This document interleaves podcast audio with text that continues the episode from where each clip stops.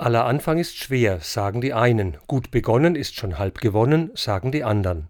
Und jedem Anfang wohnt ein Zauber inne, der uns beschützt und der uns hilft zu leben, so sagt es der Dichter Hermann Hesse.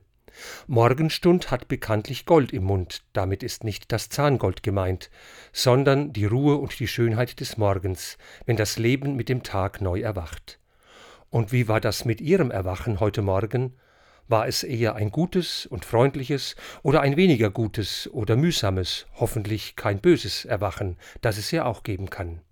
Auf alle Fälle wünsche ich Ihnen einen guten Start in diesen heutigen Tag, in die neue Woche, ein gutes Beginnen, ein geglücktes Anfangen und dass Ihnen vieles heute gut von der Hand geht und Sie sich überraschen lassen können von der Stimme eines Vogels, vom freundlichen Blick eines Menschen, von einer kurzen Atempause oder einem Lächeln, das aus dem Herzen kommt.